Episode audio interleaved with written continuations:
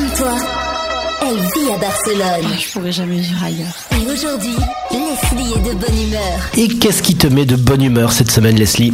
Barcelone est une ville verte, on peut le dire. En 30 ans, la ville a doublé le nombre d'arbres dans les rues selon un rapport de la Commission européenne.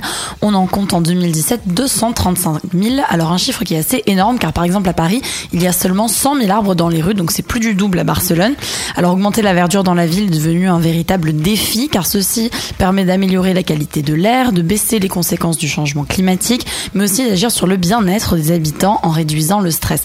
Alors c'est une excellente nouvelle que dans une aussi grande ville, qui on le rappelle est très polluée, il y ait de plus en plus de nature. Toutefois en mai dernier, des scientifiques avaient tiré la sonnette d'alarme en disant que les espaces verts étaient mal répartis à Barcelone. Donc la mairie continue à avoir des projets en ce sens avec des nouveaux parcs qui vont ouvrir et l'introduction des arbres de plus en plus variés. Radio.